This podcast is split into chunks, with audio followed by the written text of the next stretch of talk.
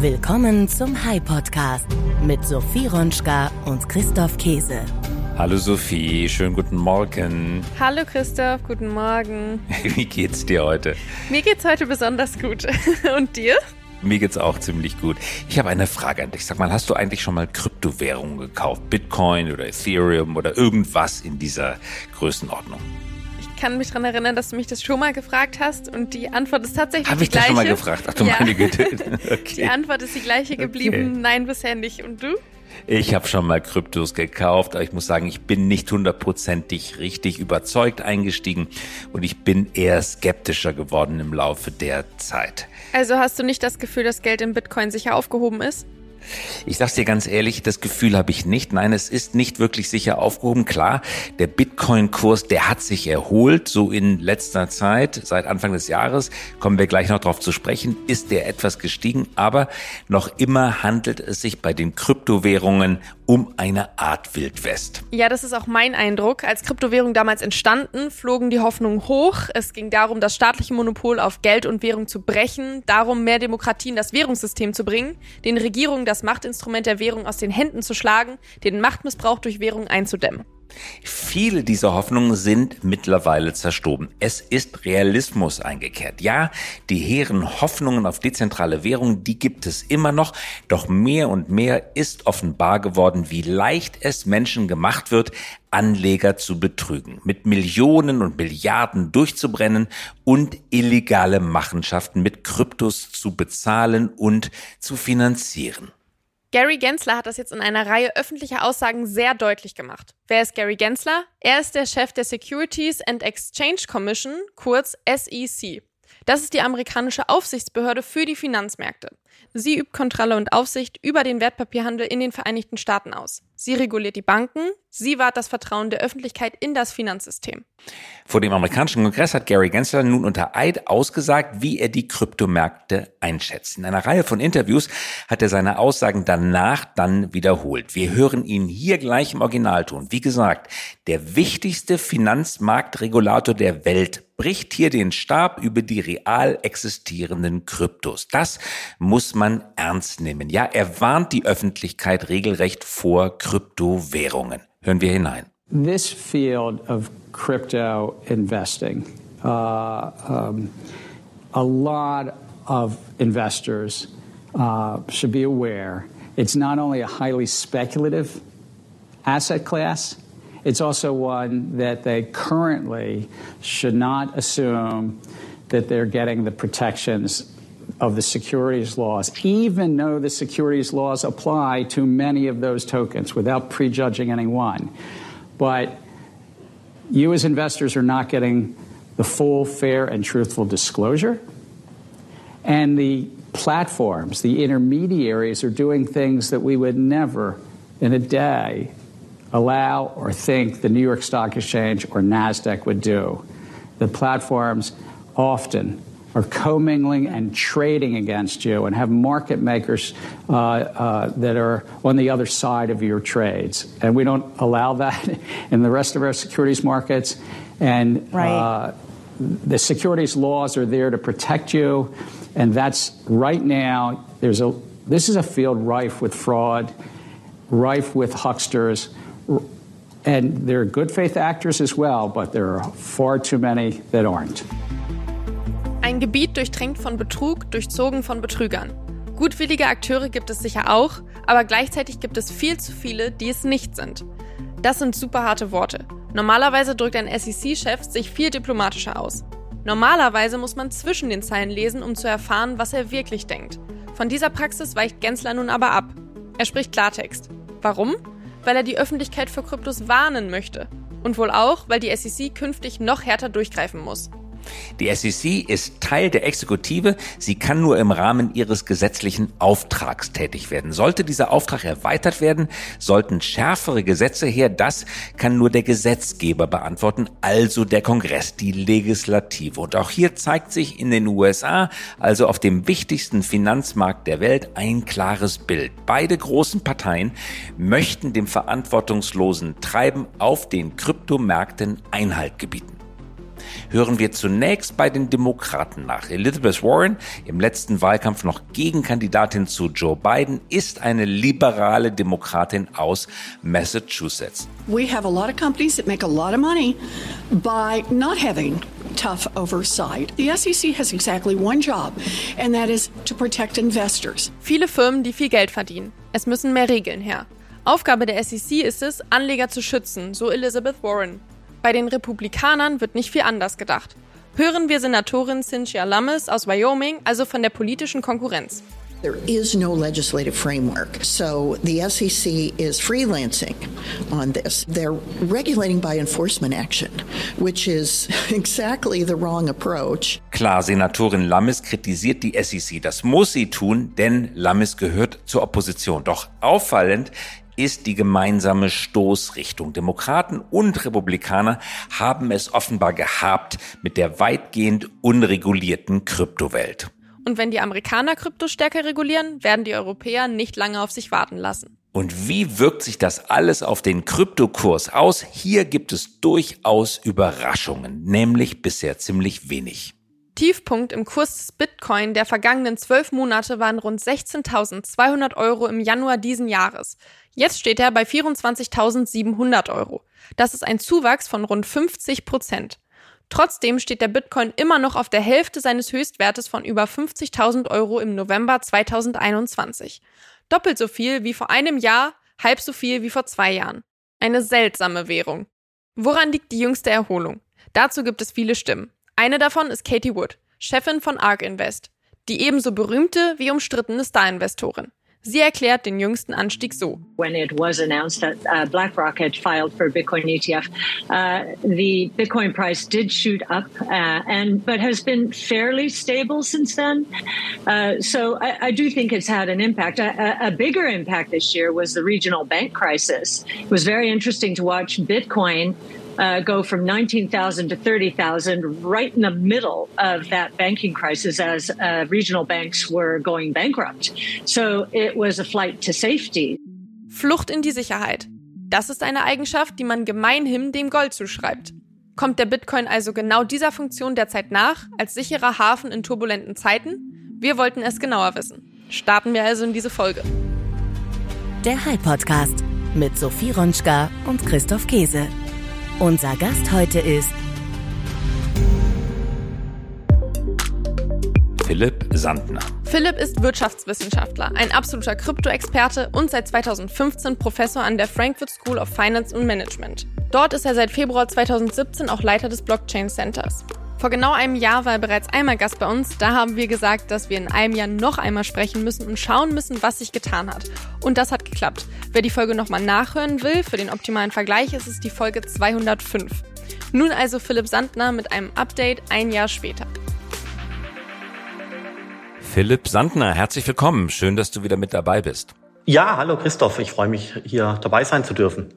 Philipp, wir machen heute Blockchain Crypto Revisited. Es ist ein Jahr her, dass wir miteinander gesprochen haben und du uns geschildert hast, warum Krypto nicht einfach aus der Welt verschwinden wird, sondern bleiben wird, warum Blockchain eine immer wichtigere wirtschaftliche Funktion wahrnehmen wird. Mittlerweile ist die öffentliche Diskussion ganz stark in Richtung Artificial Intelligence abgedriftet. Es wird weniger über Krypto, es wird weniger über Blockchain gesprochen. Trotzdem wollen wir natürlich wissen, wie steht es mit Kryptos, wie steht es mit Blockchain. Also, was ist dein Eindruck? Sind das nach wie vor Techniken der Zukunft, die eine wirtschaftliche Berechtigung haben?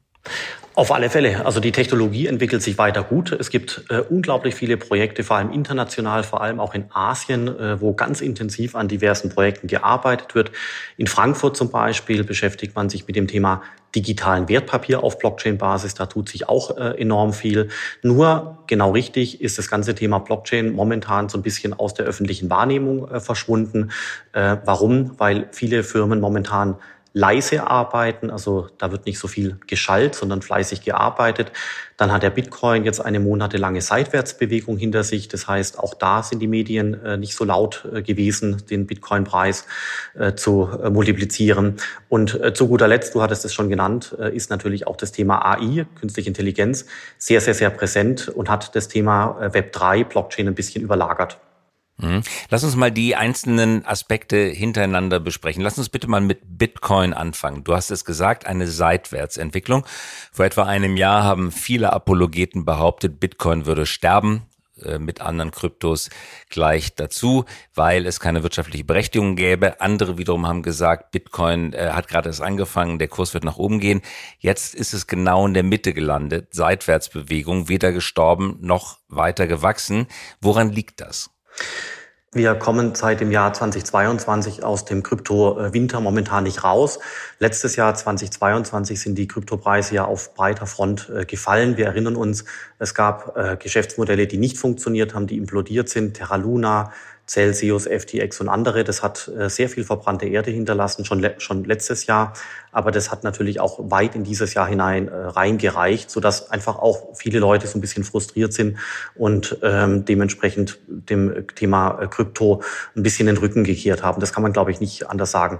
Aber ich möchte einfach nochmal sagen, das Zweite ist halt, wie gesagt, der Medienzirkus ist Richtung AI abgebogen. Das heißt, die, die Lautstärke ist äh, verschwunden. Und äh, weiterhin, es wird ja trotzdem im Hintergrund gewerkelt. Gell? Zig Banken in Frankfurt beschäftigen sich mit dem Thema Krypto, Bitcoin, aber eben auch digitale Wertpapiere. Also es ist nicht so, dass hier nichts passiert, sondern einfach die öffentliche Wahrnehmung darüber ist äh, einfach deutlich leiser geworden. Mhm. Trotzdem kann ja eine Asset-Klasse oder vielmehr eine Technologie nicht davon abhängen, dass die Medien darüber berichten. Es gibt ja sehr viele Technologien, ich sage mal Kanalbau beispielsweise oder Pipelinebau oder Glasfaserkabel in der Tiefsee. Das sind boomende Märkte, die entwickeln sich dynamisch weiter. Es wird so gut wie nie drüber geschrieben. Trotzdem haben sie eine wirtschaftlich gesunde Basis und viel der Skepsis, die man in Richtung Bitcoin und Krypto hört, ist ja eben, dass es ein Medienphänomen ist, dass es genau dann richtig gut läuft, wenn die Medien berichten aber so wie die öffentliche Aufmerksamkeit anderswohin abbiegt, du hattest das so ausgedrückt, dann bricht auch tatsächlich die Nachfrage zusammen. Also ist es dann wirklich ein Medienhype oder steht dahinter eine wirtschaftlich dringende, zwingende Entwicklung, die es geradezu notwendig macht, dass die Technologie ganz unabhängig von der Berichterstattung über sie weiter besteht? Hm, also äh, natürlich ist Blockchain nicht nur Medienhype. Also gerade der, der Bitcoin ist eine brillante Technologie. Beim Bitcoin handelt es sich um ein knappes Asset. Es gibt maximal 21 Millionen Bitcoins, äh, nicht mehr und nicht weniger. Das heißt, äh, das ist quasi zu sehen wie Gold. Das heißt, das ist gerade um Assets in die Zukunft zu transportieren, um ein knappes Asset zu kaufen wie Gold, ist der Bitcoin weiterhin und auch immer mehr eine gute Lösung. Ethereum als die Nummer zwei ist eine Art äh, ja gut Smart Contract Plattform. Da kann man zum Beispiel Assets tokenisieren, wurde ja auch schon vielfach gemacht.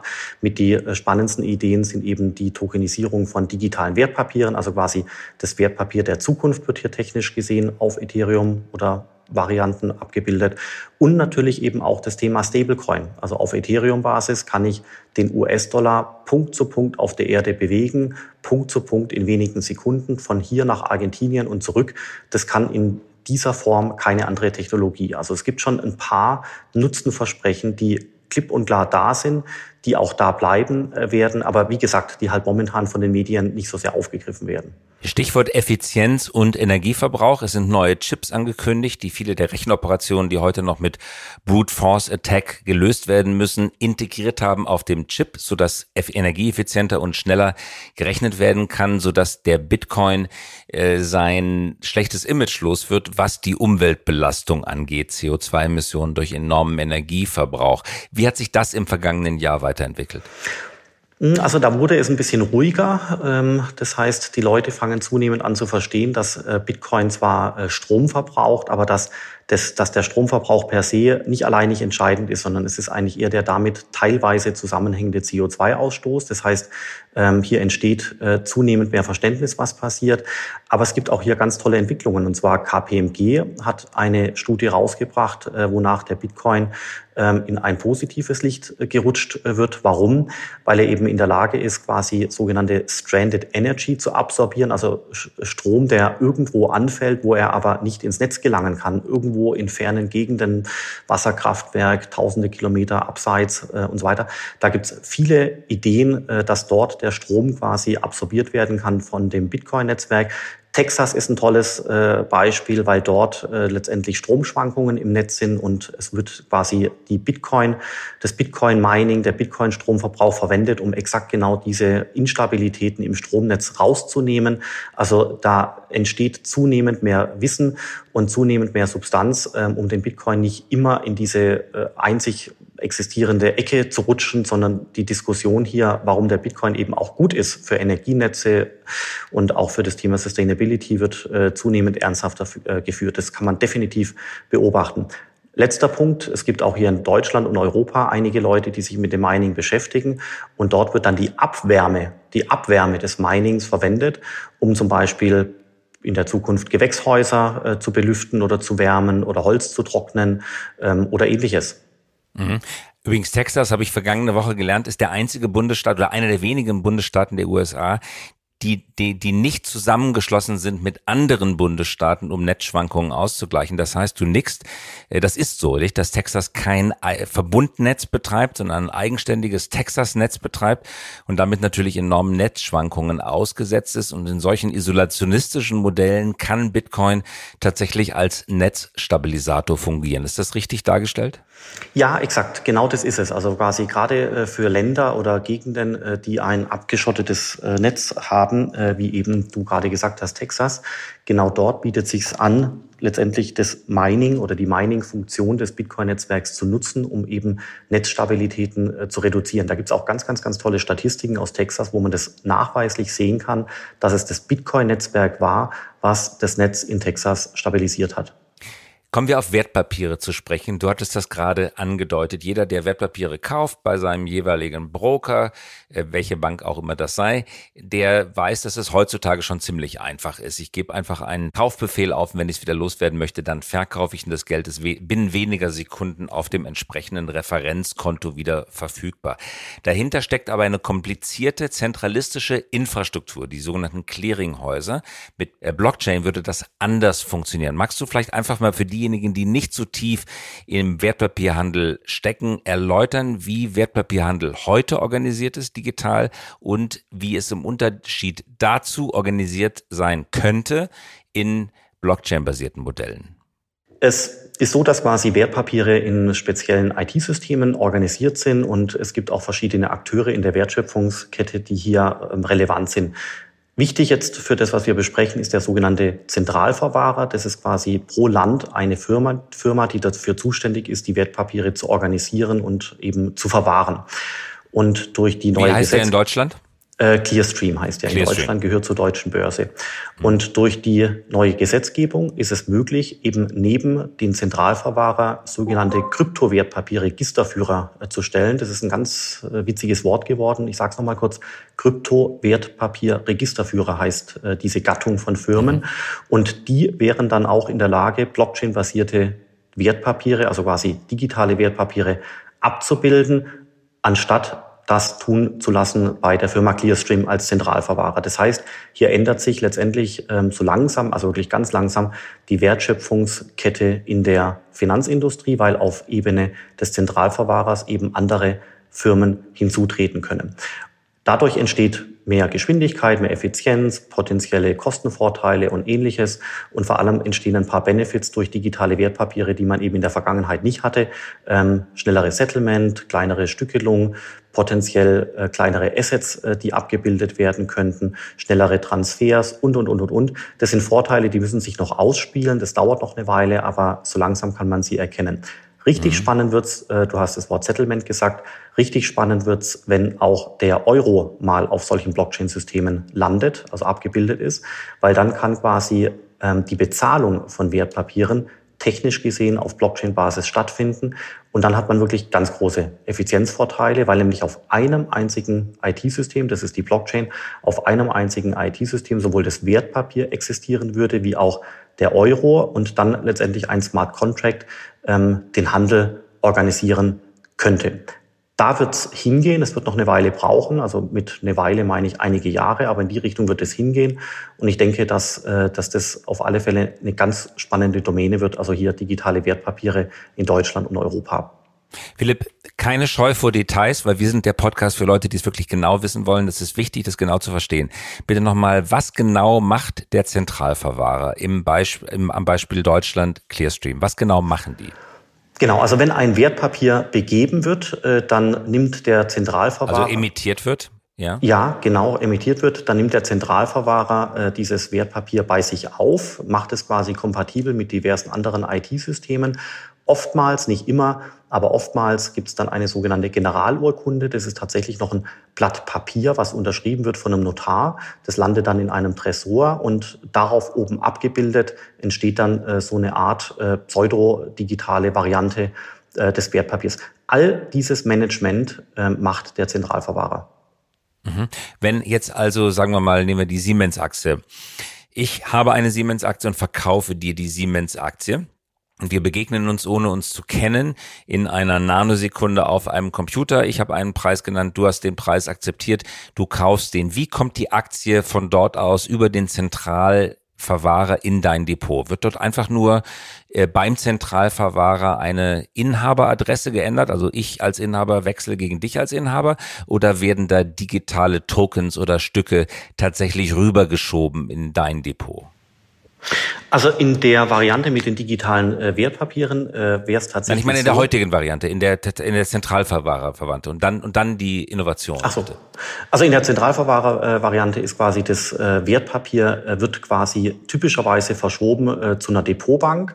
Äh, die Depotbank ist dann dafür zuständig äh, zu erörtern, wem gehört das Wertpapier. Wenn dann der Handel stattfindet von einer Depotbank zur anderen Depotbank, ähm, dann äh, wird quasi das Wertpapier umgetragen und das ist das, wo oftmals, also nicht immer, aber wo oftmals auch gewisse Ineffizienzen hineinkommen, äh, weil eben hier teilweise noch äh, alte IT-Systeme und alte Prozesse am Werk sind. Ja, quasi der Übertrag von einem Wertpapier von einer Depotbank auf die nächste äh, Depotbank. Das ist noch nicht so, als dass es richtig reibungslos wäre. Und in der Zukunft würde eben der die Blockchain das Register sein, in dem das Wertpapier abgebildet werden äh, würde.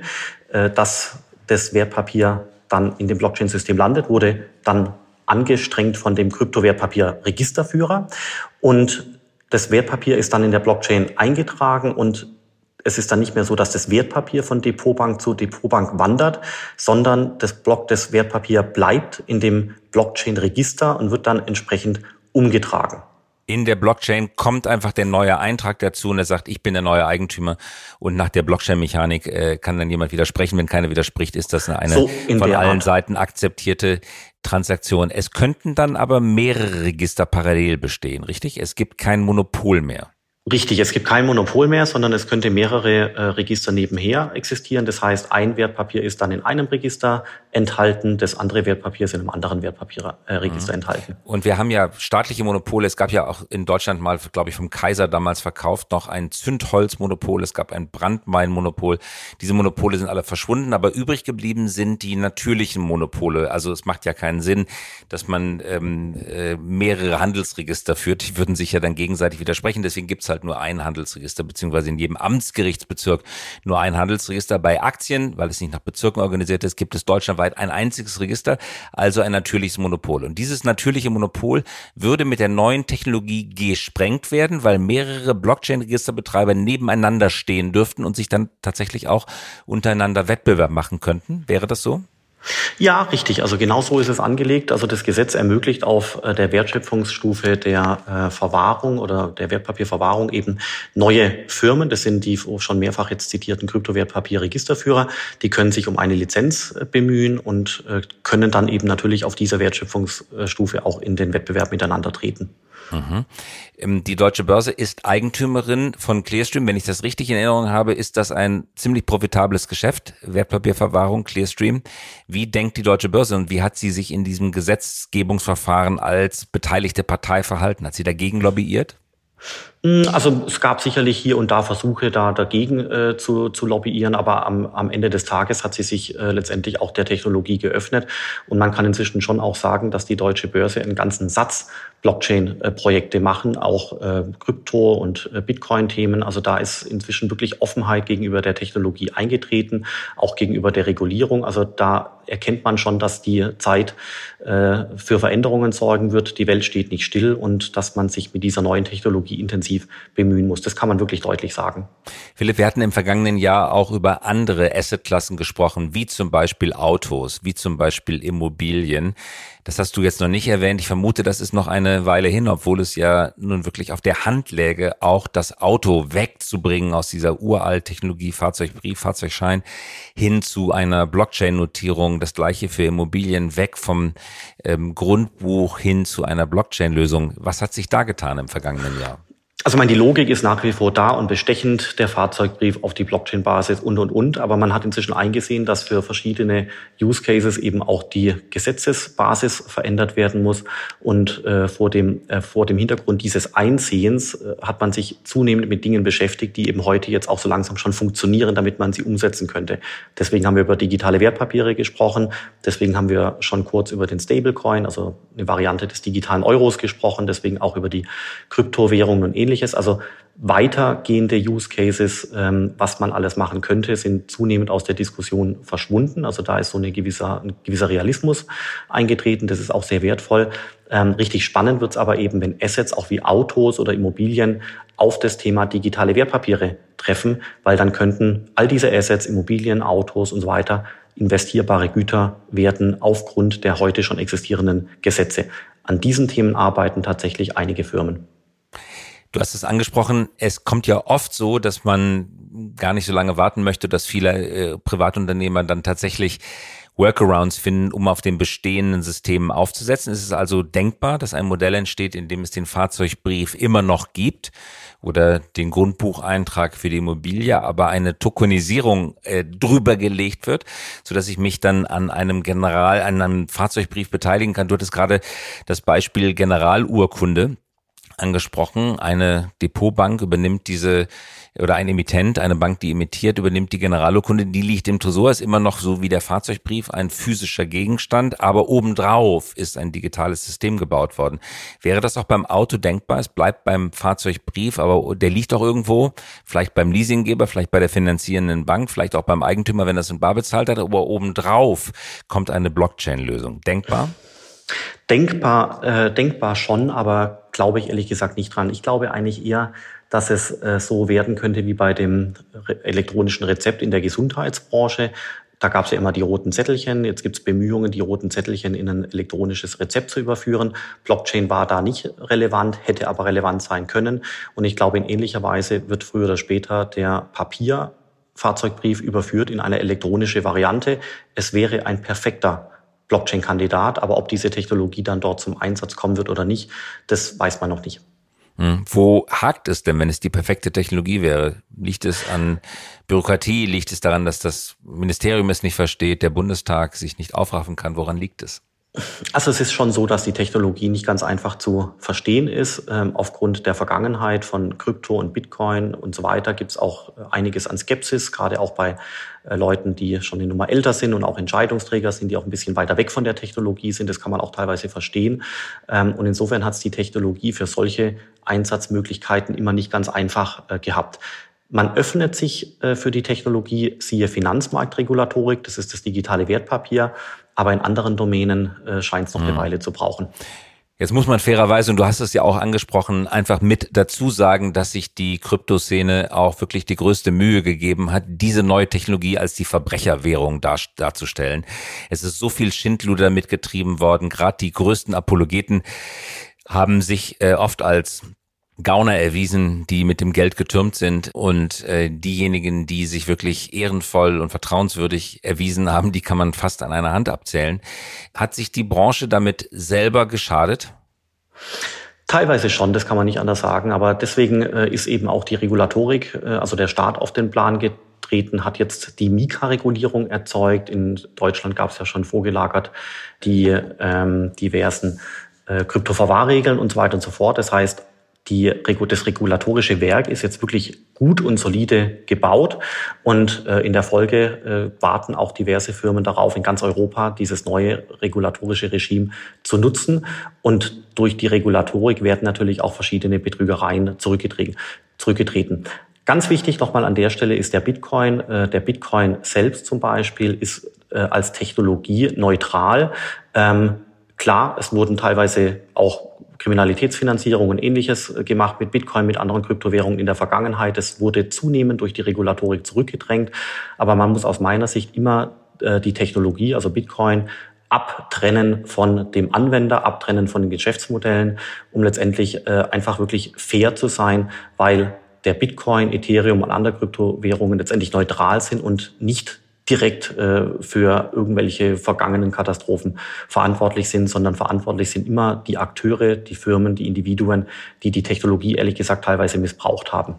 Philipp, zwei Fragen zum Abschluss habe ich noch. Erste Frage, was wird in den kommenden Monaten passieren? Wer jetzt sozusagen selber sich für das Thema interessiert und jetzt nicht auf die Schlagzeile in den Medien wartet, worauf sollte man jetzt von Oktober bis Dezember achten?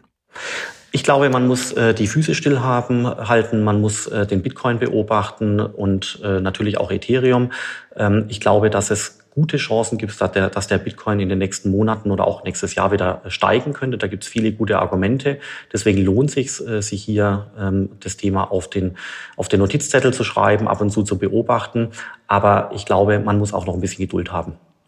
Zweite und abschließende Frage, in dem, was du schilderst, ähm, äh, wird ein ganz starker Realitätssinn deutlich. Das war im vergangenen Jahr, als wir geredet haben, auch schon so. Bloß vor einem Jahr schienst du mir noch enthusiastischer auf dem Thema zu sein. Jetzt scheint mehr Realität äh, eingezogen zu sein in die Branche. Sind das jetzt die Mühen der Ebene, was ja ein guter Effekt wäre, weil Technologien brauchen immer eine Weile, bis sie tatsächlich etabliert sind und weithin Akzeptanz finden.